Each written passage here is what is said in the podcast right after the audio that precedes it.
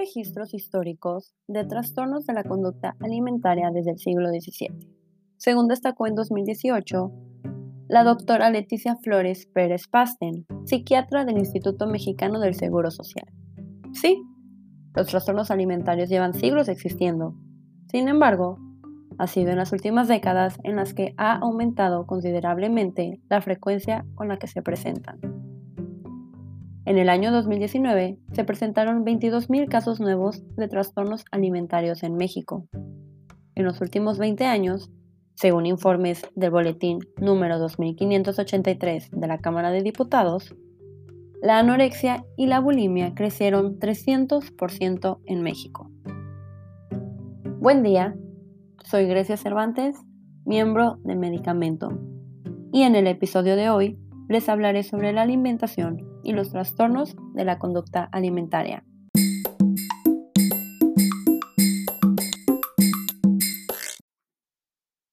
Probablemente las cifras que mencioné antes no te parezcan tan sorprendentes, a comparación de las cifras de otras enfermedades relacionadas con la alimentación en México. Si bien los trastornos definidos por el Manual Diagnóstico y Estadístico de las Enfermedades Mentales, la anorexia nerviosa, bulimia nerviosa y el trastorno por atracón tienen prevalencias de apenas 0.5 a 3%, una cifra muy baja si la comparamos con enfermedades mucho más comunes como la diabetes y la obesidad. No obstante, las conductas alimentarias de riesgo son mucho más frecuentes que los trastornos alimentarios. Estas conductas de riesgo incluyen todas las manifestaciones de los trastornos de la conducta alimentaria, como son las conductas restrictivas, purgativas y los atracones. La diferencia de las conductas de riesgo con los trastornos alimentarios va a ser que las conductas de riesgo tendrán una menor intensidad y frecuencia. La importancia de este tema reside en que estos trastornos y conductas de riesgo son más comunes de lo que parecen, y aunque no nos demos cuenta, a nuestro alrededor puede haber alguien que esté siendo afectado por esto, por lo que es importante saber de qué manera se presentan las conductas alimentarias de riesgo y los trastornos alimentarios, cómo diferenciarlos y de qué forma podemos brindar nuestro apoyo. Para comprender mejor lo que son los trastornos alimenticios, es fundamental definir lo que es la alimentación.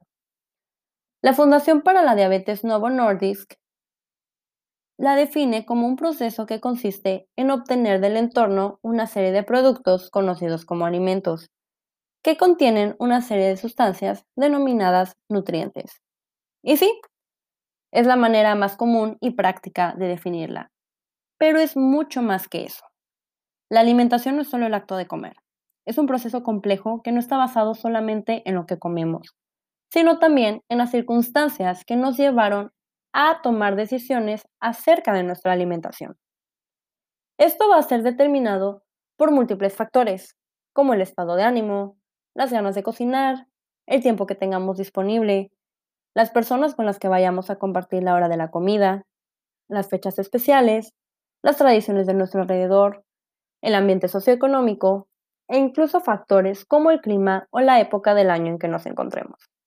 Es decir, nuestra alimentación no será la misma el día de la cena de Navidad que aquella que tengamos un día en el que estemos muy ocupados. Tampoco podremos conseguir los mismos alimentos en un día de verano que en un día de invierno. Sobre todo, no nos alimentaremos de la misma forma cuando estemos tristes, ansiosos, estresados, que cuando estemos felices. Lo más importante es la relación que tenemos con la alimentación, y para bien o para mal, esta siempre se verá afectada por el ambiente en el que nos encontremos.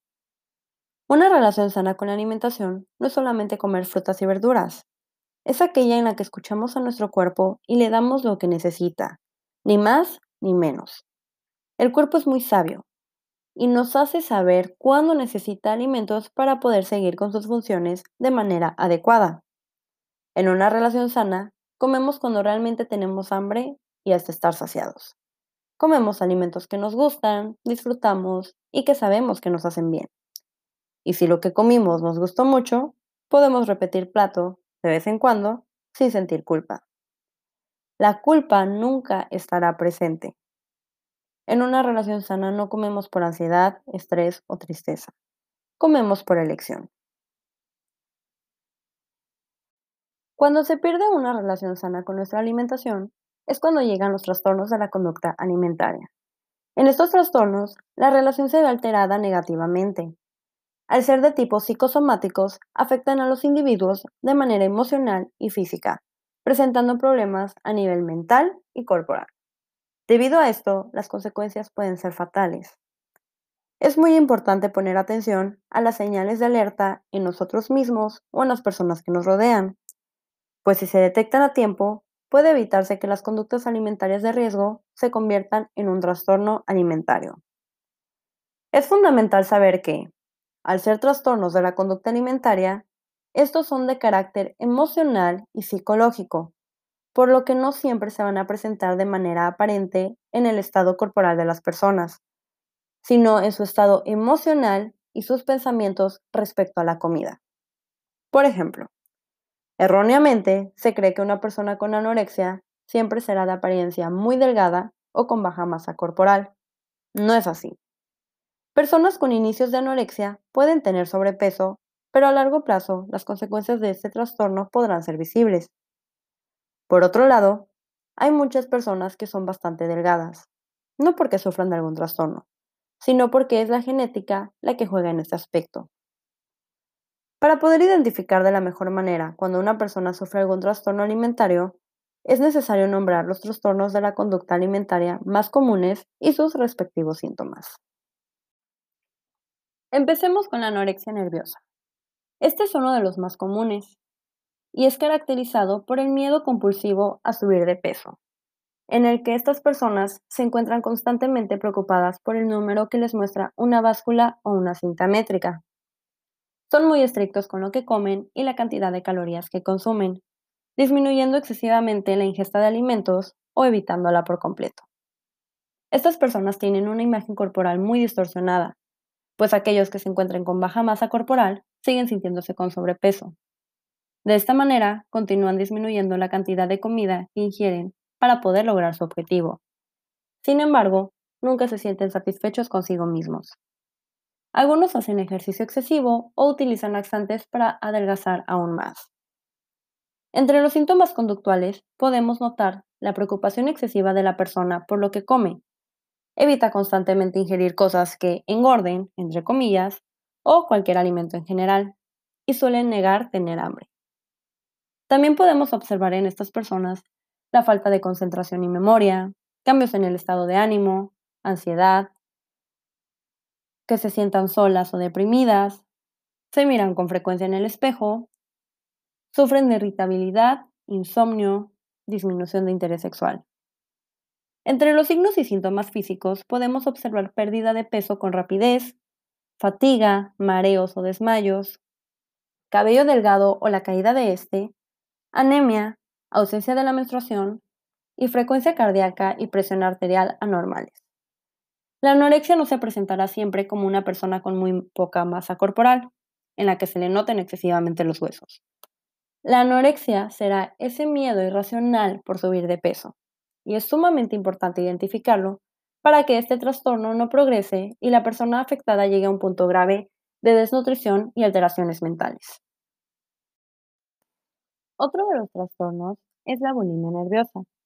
Este trastorno tiene algunas similitudes con la anorexia, por lo que suele ser confundido, pero no son lo mismo. En este trastorno, las personas también tienen una preocupación inmensa por su imagen corporal y peso, pero tienen episodios de atracones, en los cuales ingieren una gran cantidad de comida. Posteriormente se sienten muy culpables, entonces recurren al vómito o uso de laxantes, conocido como purga. También optan por ayunar, realizar dietas muy restrictivas o hacer ejercicios de forma excesiva. La gravedad de este trastorno va a ser delimitada por el número de veces que se realice la purga al día o a la semana.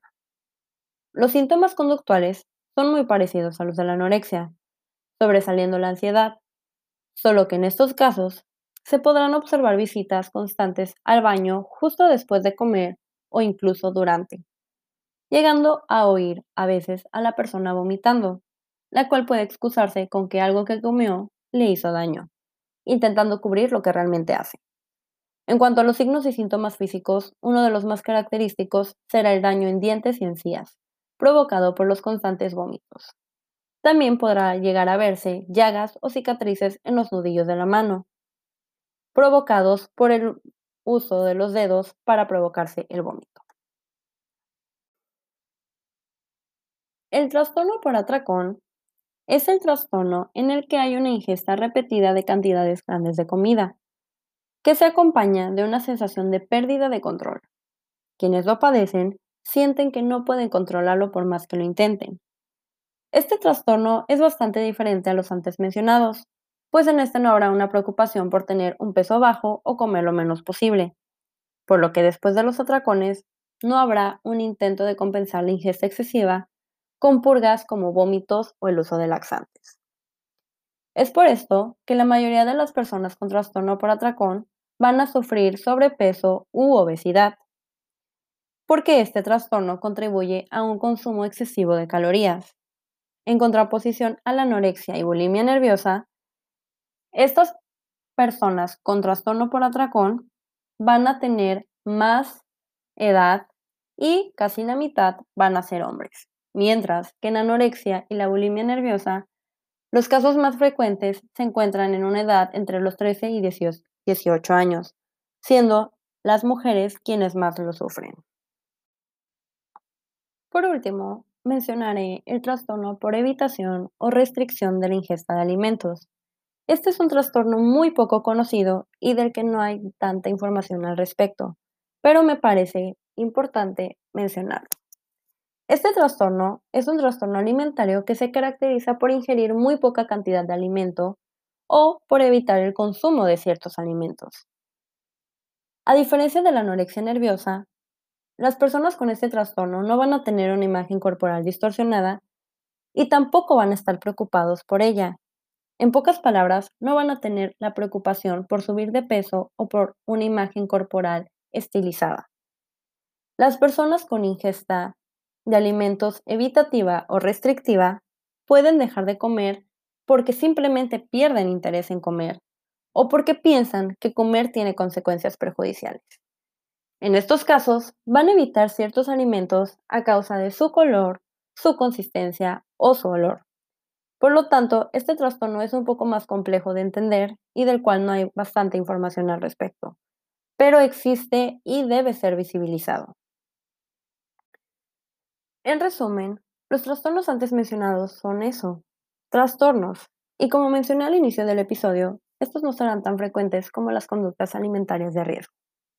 Un ejemplo es, ¿alguna vez habremos oído la preocupación de alguien al consumir algún grupo determinado de nutrientes, como los carbohidratos? En los últimos años, se han puesto de moda dietas que restringen por completo a los carbohidratos o a otro grupo funcional de alimentos. Como seres humanos, para que nuestro cuerpo funcione de la mejor manera, es necesario que recibamos todos los nutrientes que necesitamos y restringirnos a estos son conductas de riesgo, que si no son atendidas pueden convertirse en trastornos alimentarios. Por lo tanto, si nosotros queremos mejorar nuestro estilo de vida en el aspecto alimenticio, es necesario que acudamos a un profesional de la salud como un nutriólogo que nos brinde las medidas necesarias para poder llevar una dieta balanceada y que sea acorde a nuestras necesidades, porque todos tenemos cuerpos diferentes y necesidades diferentes. No podemos usar lo que a otra persona le funcionó porque lo que puede necesitar otra persona no es lo mismo que necesitas tú. Muchas veces, por la influencia de los medios de comunicación, comentarios de familia y amigos y los estereotipos que existen, vamos a sentirnos presionados por tener un cuerpo perfecto.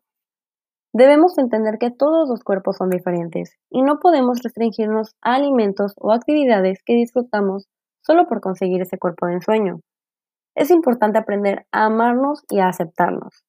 Y en esto viene incluido darle a nuestro cuerpo lo que merece y lo que necesita alimentándolo de forma correcta sin restringirle nada, pero tampoco dándole más de lo que requiere. Es muy importante que cuando observemos señales de riesgo, en personas conocidas o personas queridas, hagamos algo al respecto. No es lo mismo ayudar a alguien cuando solo tiene conductas de riesgo que cuando ya sufre de algún trastorno. Pero en todos los casos es necesario brindar nuestro apoyo a esa persona y hacerle saber que vamos a estar ahí para ella o para él. De esta forma, ellos podrán sentirse en confianza y es muy importante que no los hagamos sentir culpables o los hagamos sentir peor de lo que ya se sienten. Esas personas necesitan de nuestro apoyo. Y también debemos ser conscientes de que nosotros no podemos salvar a esas personas o ayudarlas si no quieren ser salvadas. De la misma manera, las personas no pueden ayudarse a sí mismas si no reciben apoyo de alguien más. Esto es algo de ambos lados. Por lo tanto, como personas debemos ayudarnos entre nosotros y poder brindarle a nuestro ser querido esa confianza para que pueda contar con nosotros. Bueno, de esta forma finalizo el episodio de hoy sobre la alimentación y los trastornos de la conducta alimentaria.